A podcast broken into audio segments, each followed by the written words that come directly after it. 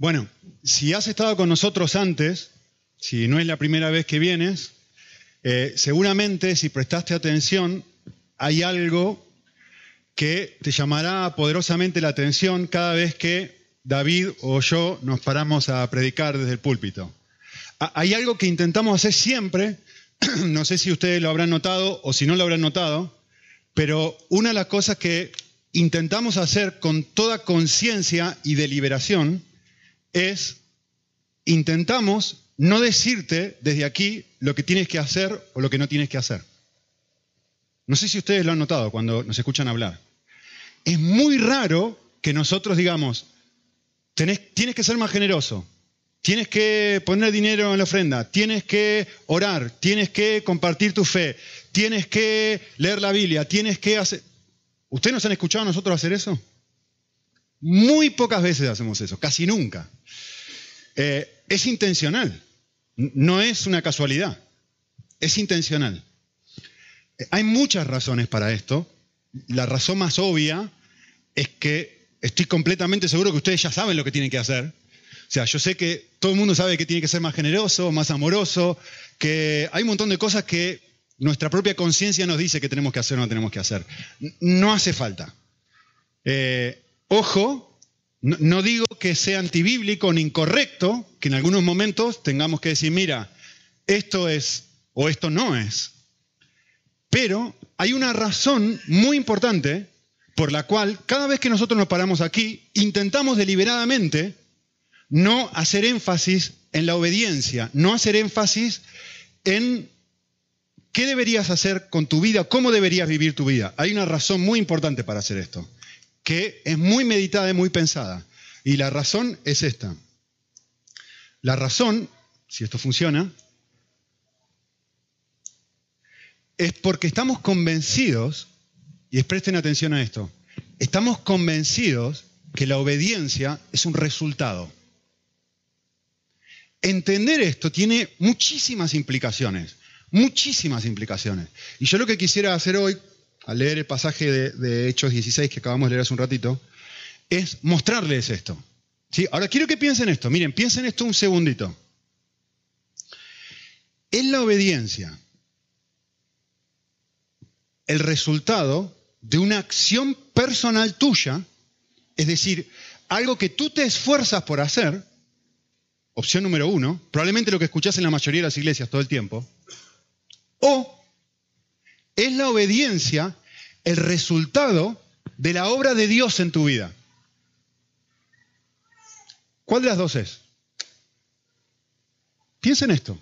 Y piensa en las implicaciones que tiene una respuesta u otra respuesta. O sea, si es algo que yo puedo hacer, yo todos los domingos tendría que pararme aquí y decirles, salgan a compartir su fe. Háganlo, vayan, hagan esto y hagan lo otro. Yo tendría que venir a decirle a ustedes, hagan todo lo que no están haciendo.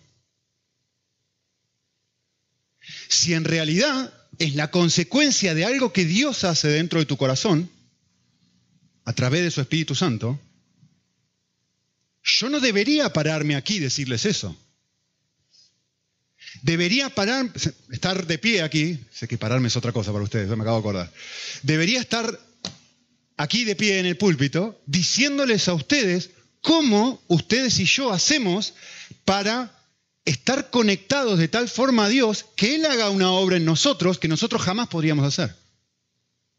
Y esta es la manera en la que nosotros encaramos todos los mensajes. Y si venís acá de vez en cuando y te vas a otra iglesia, te vas a dar cuenta enseguida de decir, es que hay dos discursos muy distintos acá. Es muy diferente la forma en la que me enseñan aquí y la forma que me enseñan acá. No es, una, no es algo casual, es algo muy meditado, muy pensado. ¿Por qué? Como les dije recién y ahora lo voy a explicar. Porque creemos que la obediencia es un resultado de la obra de Dios en tu vida y no es el resultado de tu esfuerzo personal intentando hacer algo que no tenés ganas de hacer. Muy distinto una cosa de otra. ¿Sí? El texto que nosotros leímos, Hechos 16 del 11 al 15, voy a empezar al revés, un ratito. El texto termina de esta forma. Termina con una mujer rica, esta Lidia que acabamos de leer, era una mujer que vendía púrpura. En ese momento, eh, las telas de color púrpura se vendían a, los, eh, a las grandes personalidades, a los reyes, a los monarcas. Esta mujer era la dueña de una tienda Gucci o Dolce Gabbana. Tenía una tienda ahí en Puerto Banús y era dueña de una cadena entera de esas tiendas. ¿sí? Era alguien con muchísimo dinero. Ahora, yo te hago una pregunta. ¿Cuándo fue la última vez que tú viste a una persona millonaria rogando servir e invitar a su casa a una persona sin recursos? ¿Alguna vez? Es lo que está pasando acá. ¿Leyeron, prestaron atención al texto? Esta mujer les rogaba, por favor, por favor, ve, les insistía, lo vamos a ver un rato, insistía que vengan a mi casa. Pablo y Silas, o no me acuerdo con quién está, sí, Pablo, Silas y Timoteo, creo que son los tres que están ahí. Ninguno tenía recursos, no tenían cero, eran personas, eran misioneros que se venían al campo misionero, no tenían nada. Y esta mujer era millonaria y les está rogando que venga a sus casas que los quiere servir. Por favor, por favor, por favor. ¿Cuándo fue la última vez que viste eso? Eh, déjame hacer otra pregunta. ¿Cuándo fue la última vez que tú le rogaste a alguien servirlo?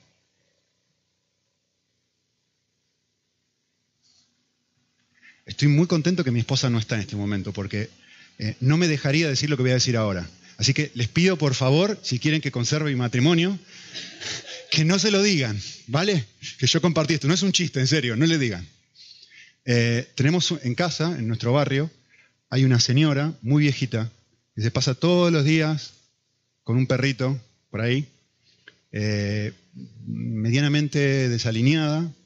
Se nota que tiene un problema en el hombro y que no puede hacer mucha fuerza.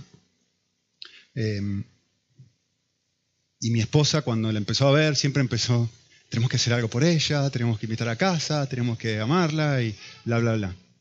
Entonces, en las últimas semanas he estado siendo amigo de esta señora y un día, hará dos semanas, le dijo esto. No voy a decir el nombre de la señora, pero dijo esto. Eh, me encantaría ir a su casa a limpiarle su casa, le dijo la señora. ¿Saben cuál fue la respuesta de la señora? Le dijo, pero hija, dijo, que no tengo dinero para pagarte. Y mi esposa le dijo, no, no, no, no me entiende. No, no quiero que me pague.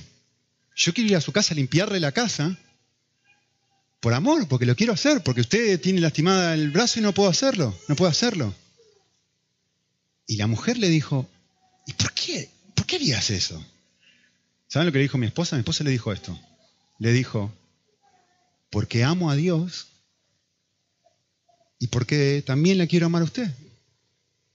¿Saben qué dijo la mujer? La mujer dijo, yo odio a Dios.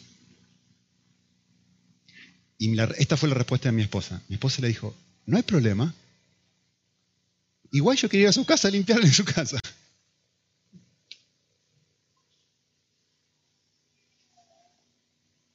Lidia. Hechos 16. Ani, 2018. Ahora, yo puedo hacer dos cosas, miren, miren cómo cambia todo. ¿eh? Yo puedo hacer dos cosas ahora. Yo puedo decirles, sean como Lidia, sean como Ani, hagan esto. Es un approach, es un acercamiento, es una forma de moverte a la obediencia, de moverte a hacer algo que tú no quieres hacer, que es limpiar. ¿Sí? O yo puedo hacer otra cosa. Yo puedo... Estoy acostumbrado a decir pararme, David, y me acabo... Yo sé que uno no está parado en el púlpito, estoy de pie aquí y decirte que Dios tiene que hacer un cambio aquí para que tú tengas deseos de hacer algo que no tienes deseos de hacer. Y mostrarte cómo es que Dios opera ese cambio para que tú también experimentes lo que experimentó Lidia y lo que experimentó mi esposa. ¿Ven que es muy distinto? Muy distinto un acercamiento al otro. Así que, también podría hacer esta pregunta. ¿Cuándo fue la última vez que le rogaste a Dios? Por favor, por favor, permitime servirte, Señor. ¿Cuándo fue la última vez que hiciste eso?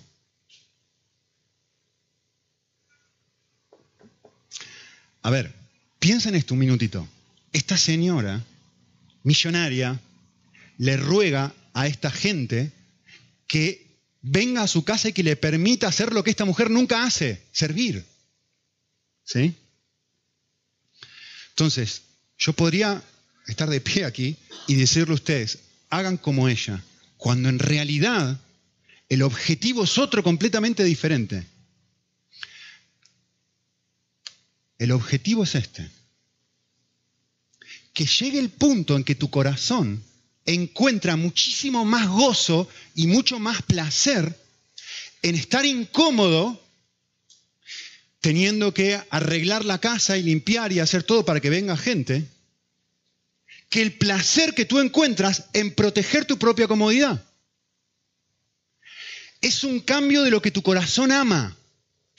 Por supuesto, se ve como resultado de que cambia lo que ama tu corazón, eso tiene una consecuencia a nivel comportamiento.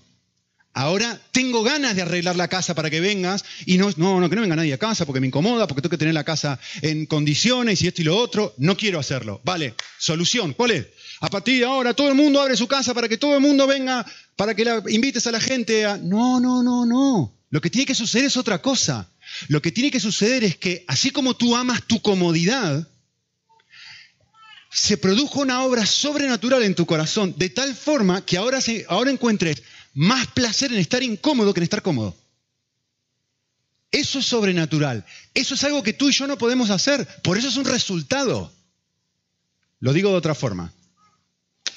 Tú puedes recibir gente en casa, como está haciendo Lidia acá. Pero lo puedes hacer a regañadientes, porque no me queda otra, o porque voy a mostrar a todo el mundo lo buena que soy y, sentirte bien conmigo mismo. Lo puedes hacer por amor a ti mismo. Lo que tú no puedes hacer, y yo tampoco puedo hacer, es que tu corazón encuentre más placer en limpiar toda la casa para recibir a alguien que mirar la novela. O que en cualquier otra cosa. No podés hacer eso. Por eso no nos dedicamos a decirle, hagan esto, hagan esto y hagan esto. Porque tú puedes hacerlo, eso. Lo que no puedes hacer es cambiar la motivación, cambiar lo que, lo que te mueve a hacer eso. Es tener amor real por la persona. Eso es una obra sobrenatural. Nadie puede hacer eso. Y por eso el énfasis no está en decirte, haz esto o aquello. El énfasis está en conectarte con aquel que puede hacer esa obra dentro de tu corazón. Que ni David, ni yo, ni nadie puede producir eso en tu corazón. A ver si me explico, para no dar lugar a malos entendidos. No se trata de limpiar, por favor. A ver si queda claro, ¿no? Que limpiar es un ejemplo. Bueno, ahora todo el mundo a limpiar. No, no se trata de limpiar. Se trata de hacer cualquier cosa que yo hago por obra de lo que Dios está haciendo en mí. Se trata de que el cambio real que se produce en el corazón es cuando yo dejo de usar a los demás para amarme, aún las cosas buenas que hago. Hay mucha gente, déjeme decirlo de esta forma, hay mucha gente que encuentra mucho placer en limpiar, aunque no lo crean. A mí me cuesta mucho, creer esto, pero yo conozco mucha gente, y lo vemos acá, en servir, y que se siente muy bien consigo mismos al servir. A ver, no hace falta ser cristiano para esto. ¿eh? Ejemplo, gente que trabaja en una ONG, gente que se va a África, gente no cristiana estoy hablando, ¿eh? que se va a, o que trabaja, como trabajas tú, en, un, en una ONG para personas que han sido abusadas o para personas que han sido... No, hace falta ser cristiano para querer servir a los demás. El punto es que cuando yo miro el corazón, una de las cosas que empiezo a descubrir es, pero yo estoy haciendo esto, pero en realidad me estoy amando a mí. Me encanta lo que esto me da. Me hace sentir bien conmigo mismo. me da prestigio, me da un montón de cosas, da igual, eso varía según la persona. Pero el punto es que lo que Dios hace es hacer un clic en el corazón en donde yo dejo de ser importante. Eso es la obra sobrenatural que vamos a ver acá, que expresa el pasaje. ¿Sí? Entonces, mucha gente ve o piensa la obediencia como si fuese un cambio de comportamiento. Antes hacía esto, ahora hago esto. No es lo que nosotros creemos. La obediencia bíblica es un cambio de aquello que le trae placer al corazón. Hay un abismo de diferencia entre una cosa y otra. Una cosa es que yo antes no sirvo y ahora sirvo. Eso es un cambio de comportamiento. Algo distinto es, vale, yo ahora estoy apreciando tanto quién es Dios, lo que Él ha hecho por mí, que estoy desbordando de amor. Y te quiero servir y ni estoy pensando en mí. Es que estoy fascinado con el Señor y fascinado con el regalo y el privilegio de poder hacer algo por ti. Si me redunda en un beneficio o no, me da igual, no estoy pensando en eso. Es un cambio de aquello que le da placer al corazón. Muy bien. El pasaje comienza, no sé si se llegará a ver ahí un poco, pero por lo menos quería que tuvieran una, idea. El pasaje comienza así.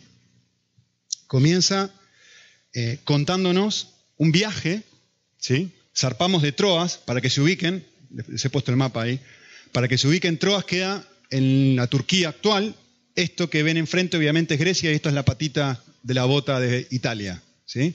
Entonces, el texto dice que salieron de Troas, ahí tienen Troas, eh, navegamos eh, rumbo a Samotracia, que es una isla, que está aquí, ahí la pueden ver, y de Samotracia fueron a un puerto en Grecia actual, que es Neápolis. Y de Neápolis fueron a otra ciudad que se llama Filipos. ¿sí? Y dice versículo 12 que es una ciudad principal de la provincia de Macedonia, una colonia romana, y en esta ciudad nos quedamos varios días. Muy bien. Versículo 13. En el día de reposo, es decir, el sábado, el equivalente al domingo para nosotros, salimos fuera de la puerta, acá se refiere a fuera de la puerta de la ciudad, a la orilla de un río, donde pensamos que habría un lugar de oración, nos sentamos y comenzamos a hablar con las mujeres que se habían reunido. Es decir, están Pablo, Silas y Timoteo. No hay una sinagoga dentro de la ciudad, es decir, no hay una iglesia actual dentro de la ciudad. Entonces ellos dicen, la otra opción es que la gente se junte a orar en un lugar alternativo. De alguna forma averiguaron que estaba ahí, fueron a este lugar alternativo donde la gente se sentaba a, eh, orar. Tengan en cuenta que estamos en Grecia. ¿Sí? Estos no son judíos. ¿No?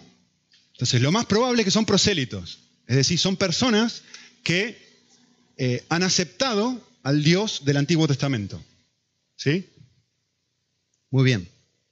Les he dicho que esta Lidia, bueno, en el versículo 14, dice, estaba escuchando cierta mujer llamada Lidia, de la ciudad de Tiatira, vendedora de telas de púrpura, que adoraba a Dios. Vale. Quiero decirle algunas cosas acerca de esta mujer que presten atención a algo. Eh, como les dije, esta mujer era rica. Y en segundo lugar, esta mujer era obediente. Una prosélita es una persona que tenía otros dioses, probablemente, seguramente más de uno, y que dijo, no, no, no, no, yo ahora voy a seguir al Dios de Israel. ¿Vale? no solamente voy a seguir el Dios de Israel, sino que voy a obedecer todas las cosas que dice el Dios de Israel en el Antiguo Testamento. Entre ellas, juntarte una vez por semana el día de reposo, como dice aquí. Entre ellas, juntarte a orar. esta mujer, piensen, ¿eh? Cree en Dios, ora, el texto dice adora, están cantando, están orando, está haciendo todo lo que supuestamente debe hacer una persona. ¿Y saben qué sucede? Pablo se acerca a ella y le dice, ¿y esto no alcanza y no sirve para nada? Necesitas otra cosa. ¿O no es lo que dice el texto? El texto sigue diciendo, y el Señor hizo algo, abrió su corazón para que aceptara lo que Pablo le estaba diciendo, el Evangelio. Es decir, hay algo que Dios debe hacer en el corazón de la persona súper obediente, como tiene que hacer en el corazón de la persona súper desobediente. Igual, da igual. Da igual si eres buena, si eres malo, si sí, si no. Hay algo sobrenatural que debe pasar en el corazón para que se produzca un cambio. Y es que Dios, espere, dice lo que dice el texto, no estoy inventando yo, ¿eh? El texto dice claramente que el Señor abrió su corazón para que recibiera lo que dijo Pablo. Para que entiendan lo que está pasando acá, ahora vamos a mirar en detalle los, verbos, pero cuando yo vine, cuando yo antes venir a España, viviendo en Argentina, eh, la mayor parte de mi vida, nunca me gustó el alcohol. Creo que les he dicho esto. Nunca me gustó el vino, nunca me gustó la cerveza, no por una cuestión religiosa ni mucho menos, porque no me parece mal tomar, pero eh, no me gustaba, me parecía feo, asqueroso. Hasta que vine a España. Y los españoles, pues, cambiaron mi corazón. Y ahora me gusta la cerveza. Escuchen bien lo que voy a decir. No es antes tomaba cerveza, no tomaba cerveza, ahora tomo cerveza. Es antes no me gustaba la cerveza y ahora me gusta y como consecuencia y resultado de eso tomo. No es que ustedes tienen que poner, toma con nosotros, Nicolás, cada vez que salimos a comer, porque acá todo el mundo abre el refrigerador de la iglesia y me ofrecen cerveza. En serio, que voy a otras iglesias y me hacen eso. En Argentina no harían, Estados Unidos, que no me escuchen, porque te crucifican. me llamó mucho la atención, en serio, que la primera vez que vine aquí, abrieron no a esta iglesia, quédense tranquilos. Otra iglesia aquí en Málaga, que sacaron una cerveza y me la dieron. Y claro, yo venía de Estados Unidos donde eso es una locura hacer eso. Entonces, ¿qué quiero decir? Algo sucedió dentro mío, en, mis, en mi sentido del gusto, que cambió. Cuando cambia el sentido del gusto, cambia mi comportamiento. Lógicamente es un resultado. Por supuesto que tú puedes obligarme a mí a tomar cerveza, pero tú no puedes obligarme a mí a encontrar placer en, eso. en el vino, por ejemplo, todavía no me gusta. Tomo el vino que está acá, que nos dan un ratito, pero no me gusta. ¿Ven la diferencia entre una cosa y otra? Vale. Yo quisiera que hagamos algo. No solemos hacer esto, pero lo vamos a hacer porque es muy ilustrativo. Quisiera que analicemos un minutito los dos verbos que hay en este versículo y quisiera mostrarles algo. Son, evidentemente el Nuevo Testamento fue escrito en griego, así que el original por ahí tiene algo para decirnos. Es muy interesante este verbo que dice, el Señor abrió su corazón. Esto es un verbo griego. En, en griego el griego te da la posibilidad de combinar dos palabras. El español no es muy bueno haciendo esto, pero el griego es un idioma muy rico y te permite combinar dos palabras. Y lo que nosotros vemos acá, cuando dice abrió, es la combinación de dos palabras, dia y anoigo, un verbo complejo, eh, compuesto. Y lo que esto quiere decir es, expresa la idea de abrir algo como si fuese una puerta de doble hoja, de par a par. Esa es la idea de este verbo. No es simplemente abrir, sino es abrir a través de. Abrir de par a par, como si fuera exactamente esto, una puerta que se abre. Esto es lo que Dios hizo en el corazón de esta mujer. Dios ah, se algo hizo en el corazón de modo de que lo que Pablo dijo penetrara de una forma muy profunda en el corazón de esta mujer. Y su corazón se abría de par a par. Esto es lo que tiene que suceder en tu corazón, que nadie, ni tú, ni yo, ni nadie puede producir. Es una obra de Dios. Es una obra del Espíritu Santo. Cuando esto sucede, y solo cuando esto sucede, cambias. Ahora, quiero que presten atención al texto. ¿Qué fue lo que Dios cambió? Dios abrió el corazón para qué? ¿Para que la mujer obedeciera? Si la mujer ya estaba obedeciendo, Dios no abrió su corazón para cambiar la conducta de Lidia. Dios abrió su corazón para cambiar lo que Lidia deseaba. Acá no hay un cambio de conducta, acá hay un cambio de corazón. ¿Qué hace Dios? Que no hace Pablo. El texto es clarísimo, dice, y Dios abrió el corazón para recibir lo que Pablo decía. ¿Lo ven? Ahora, ¿para qué esa hace esta abertura de corazón? El texto lo dice después en el próximo verbo, que también es muy, muy, muy interesante. Dice el versículo 14, para que recibiera. Este verbo también es un verbo muy interesante. Miren las distintas acepciones del verbo. ¿Qué es recibir? Porque hay distintas Biblias que lo traducen de distintas maneras. ¿Qué es recibir? Recibir, este verbo quiere decir esto. Quiere decir prestar cuidadosa atención a algo. Quiere decir entregarse a eso. Seguir a eso. Llegar a ser un aficionado de eso que Pablo le estaba diciendo. Recibir con placer, aceptar, responder es la idea. Les voy a dar un ejemplo, les va a ayudar muchísimo. En nuestro aniversario, este año, con mi esposa, el 17 de junio, hicimos algo. Fuimos al Cirque du Soleil. Estuvo buenísimo.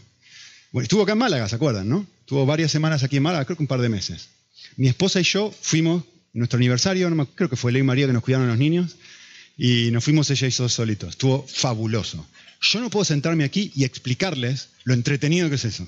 No sé si alguien más fue, pero es muy entretenido. Uno mira las cosas que esta gente, los trapecistas, los malabaristas, toda la gente cómo está pintada, los contorsionistas, las cosas que hacen, cómo se tiran de un lado a otro, y estás así. ¿Sabes cómo estás? Procejo, Estás prestando cuidadosa atención. Estás entregado a eso. Estás mirando un espectáculo y, llegás a ser una persona que aprecia, que valora, un aficionado, un entregado a lo que estás mirando y decís, esto es fabuloso. Lo recibís con placer. Lo aceptás. Y, de hecho respondés emocionalmente a eso, porque los móviles apagados, todo, que nadie moleste. Entregado a ese show que estaba presentando. Esto es lo que está diciendo que Dios hizo una obra dentro del corazón de Lidia para que Lidia llegara a apreciar a Dios de esta forma.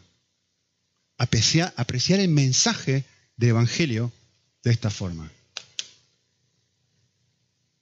Que lo que Pablo le dijo a ella se transforme en la cosa más valiosa y más preciosa de su corazón.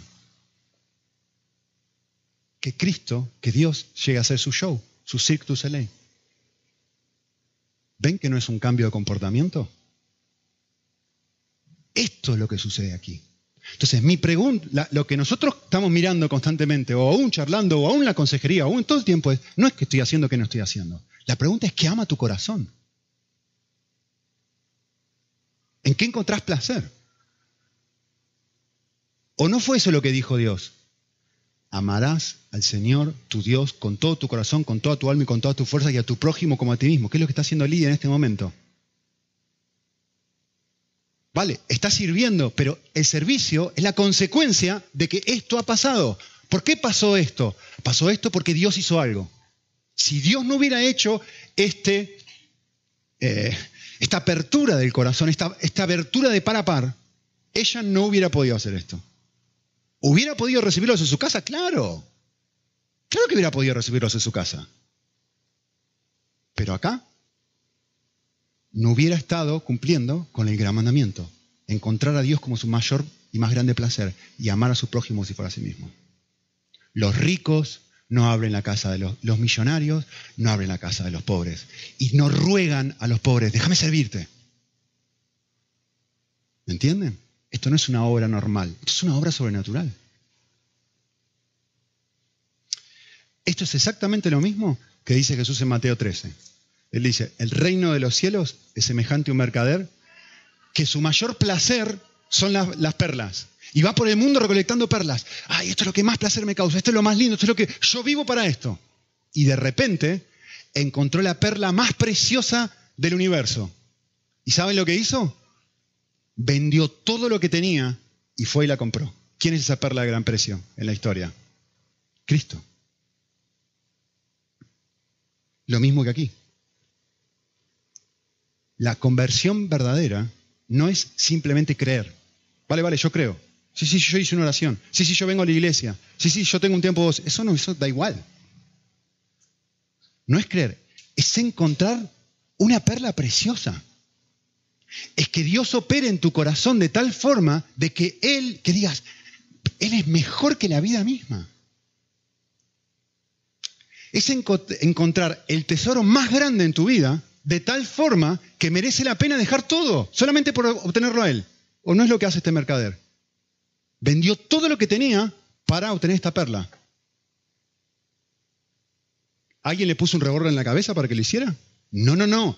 Primero tenés que ver a Cristo como tu perla de gran precio. Si no ves a, Cristo como tu perla de gran precio, no vas a vender todo.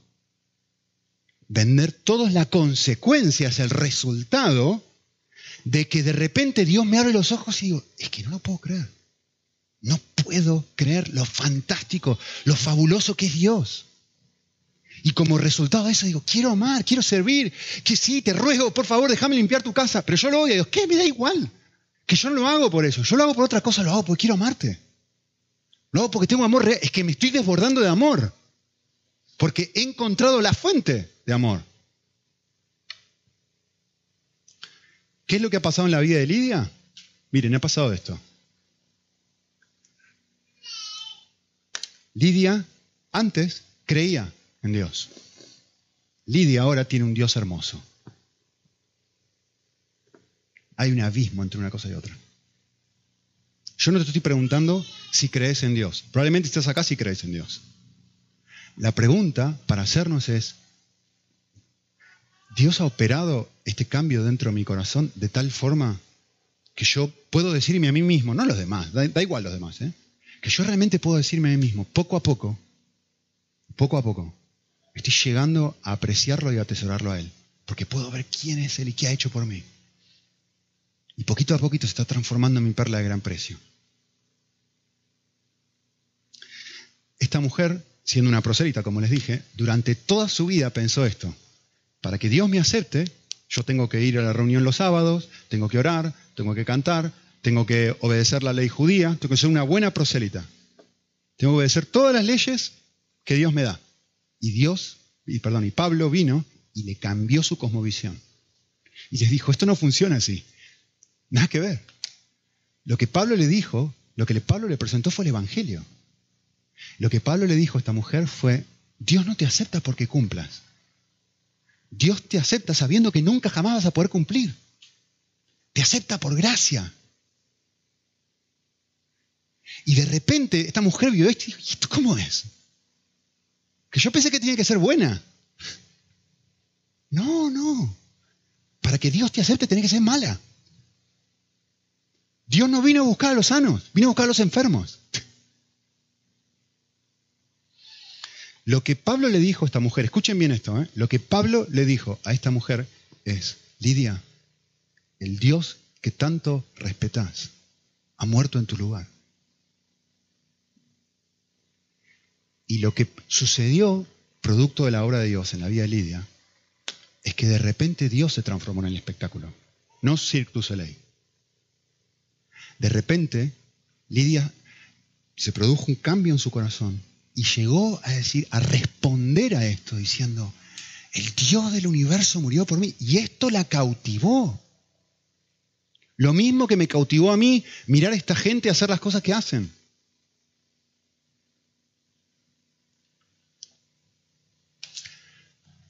Así que Dios abrió su corazón y le cambió su forma de ver la vida. Esto fue lo que sucedió en esta mujer.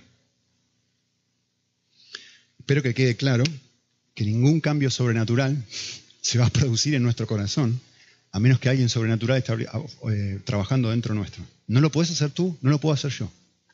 Si Dios no hace esta obra que hizo nuestra mujer en el día de su conversión y la sigue haciendo una y otra vez a lo largo de nuestra vida, cada día, no hay ningún cambio que tú y yo podamos hacer. ¿Qué es ese cambio en una sola palabra? Es convencerte es convencerte que Dios es mejor que la vida misma. Es mostrarte un tesoro. No es creer, sí, Jesús es la perla de gran precio, y lo repito como un, Lorito, ¿no? Sí, la Biblia dice que es Jesús, la Biblia dice que hay que obedecer. No, no, no, no. Es una obra dentro mío de tal forma que hay algo que, que, cambió. Que antes era así, era algo que repetía, venía a la iglesia y sí, sí escuchaba y vale.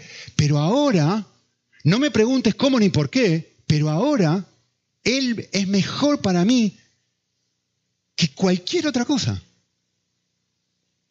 Ese es el desafío. Eso es, una, esa es la conversión.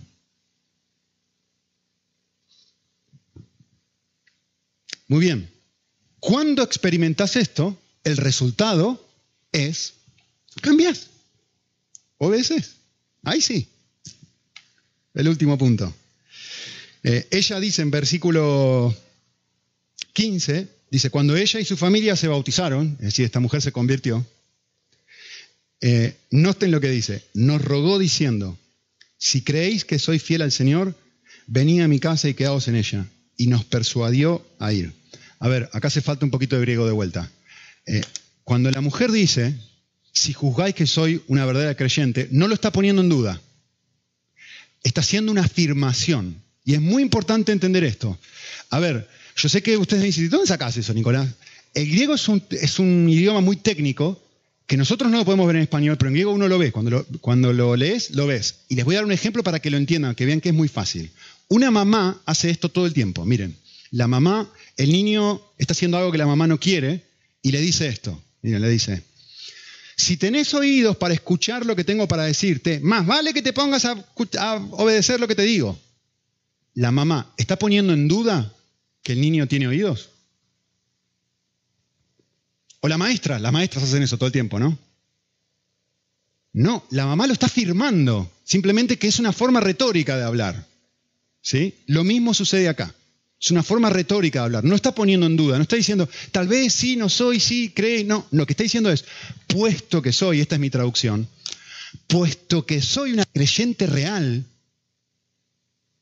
déjame servirte, dejadme hacer esto. Y tres veces lo dice el texto, rogó, le dijo, puesto que soy una creyente Señor, venid a mi casa, quedaos en mi casa. Y parece que ellos estaban resistiendo, parece que Pablo y sus compañeros como decían, no, no, no, gracias, gracias, pero no. Y ella dice, y llegó al punto que tuvo que persuadirlos de que vayan. ¿Ustedes se dan cuenta? La consecuencia de experimentar esto es rogar por servir, como, como arrancamos es rogar por servir. Es lo mismo que hace saqueo. ¿Se acuerdan de saqueo? Es que no puedo parar. No puedo parar de dar. Tres, cuatro, cinco, seis veces más. Me da igual. Y si alguien le dé vuelta, le voy a volver un montón y voy a dar la mitad de mis bienes. En nadie lo está obligando a este hombre a hacer nada. Este hombre se encontró con Cristo y lo encontró como la perla de su, como su gran perla de gran precio y como resultado de esto empezó a dar, a dar, a dar, a dar, a dar. Intentá decirle a Saqueo que dé dinero antes de ese encuentro con Jesús. A ver qué pasaba. ¿Lo ven? La última cosa que digo y nos vamos a casa. ¿Quieren verlo a Jesús haciendo esto? Jesús dijo esto. Escuchen esta frase. Yo sé que la conocen, ¿eh? pero presten atención. Traten de pensar en lo que quiere decir. Jesús dijo esto. Jesús, Juan 4. Jesús está con sus discípulos y se está muriendo de hambre. Y tiene muchísima hambre y está cansadísimo después de un viaje largo y se frenan en un lugar, hay un pozo y le dice a los discípulos, por favor, vayan al pueblo y compren algo para comer. ¿Se acuerdan? Encuentro con la mujer samaritana. Y la mujer samaritana se acerca a Jesús. ¿Y Jesús qué hace? Jesús hace lo mismo que Pablo con Lidia. Exactamente lo mismo. Le presenta un mensaje increíble. ¿Quién es el Cristo? ¿Sabes quién es el Cristo? El que está hablando contigo. Después de hacer esto, la mujer sale disparando. Vienen los discípulos con la comida. Y Jesús le dice algo, no tengo hambre. Y los discípulos dicen, este, este está loco, ¿qué le pasa? Si estamos todos muriéndonos de hambre y fuimos allá a comprar... ¿Cuál es la respuesta de Jesús? Jesús dice esto, mi comida es hacer la voluntad del que me envió y llevar a cabo su obra. Les traduzco lo que Jesús dice. Para Jesús, obedecer no es un deber. Para Jesús, obedecer, es un deleite. Es comerse un banquete. Es almorzar, es cenar cuando no has comido por dos, tres días. Mi comida, aquello en lo que yo realmente encuentro placer, es hacer lo que Dios quiere. Ahora noten lo que hacen los discípulos cuando vienen. Cuando vuelven, los discípulos le rogaban a Jesús diciéndole, por favor, come, come, come. Jesús disfrutaba tanto hacer la voluntad de Dios que se quedó sin hambre. Y yo te hago un desafío. Hay muchos momentos, yo, parece medio loco esto, ¿no? Pero no es tan loco si te puedes a pensar. Hay muchas veces cuando una persona está tan entregada a su trabajo, o está tan entregada a un proyecto, o está tan entregado a algo que se olvida de comer, pierde el apetito, ¿o no? Porque ama eso, porque se entrega a eso. Y su comida es eso. O puede ser que sean las, eh, vestirte, las rebajas. Y vas a comprar y te vas al shopping, al centro comercial, y estás horas ahí, se te pasa el tiempo comprando, comprando, comprando, comprando, comprando, ni comiste. Porque lo que tu comida es, ¿qué? La ropa. Y eso es lo que tu corazón encuentra más placer. Da igual lo que sea, son ejemplos, ¿sí? El punto es cuando realmente encontramos algo hasta que perdemos el apetito. Porque eso llega a ser nuestra gran pasión. Eso llega a ser nuestro gran tesoro. Y eso es lo que está sucediendo aquí. ¿Sí? Entonces, conclusión, la obediencia cristiana no es hacer lo que no quiero. Eso no es la obediencia cristiana. Me voy a obligar a hacer lo que no quiero. No. La obediencia cristiana es que Dios cambie lo que yo amo. Es una obra sobrenatural.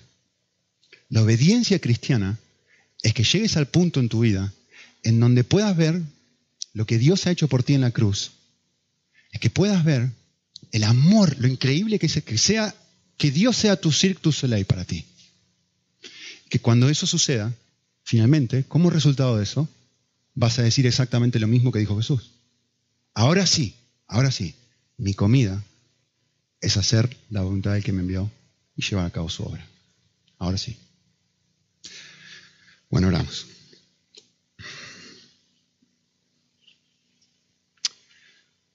Señor, em, te pedimos por este milagro, por esta obra, por este abrir de par a par nuestro corazón, para que em, tengamos esta misma experiencia que tuvo Lidia, esta misma experiencia que tuvo Saqueo, esta misma experiencia que tuvo la mujer samaritana y tantas personas en la Biblia y en la vida real que llegaron a conocerte como alguien real y vivo, no como un concepto, no como una idea, no como una religión, no como algo que me enseñaron mis padres o lo que sea, sino como alguien real y vivo que, em, que realmente es un tesoro. O, nosotros, Señor, hace esto para que nuestras vidas sean cambiadas desde, desde adentro hacia afuera. Te lo pedimos en tu nombre, Señor. Amén.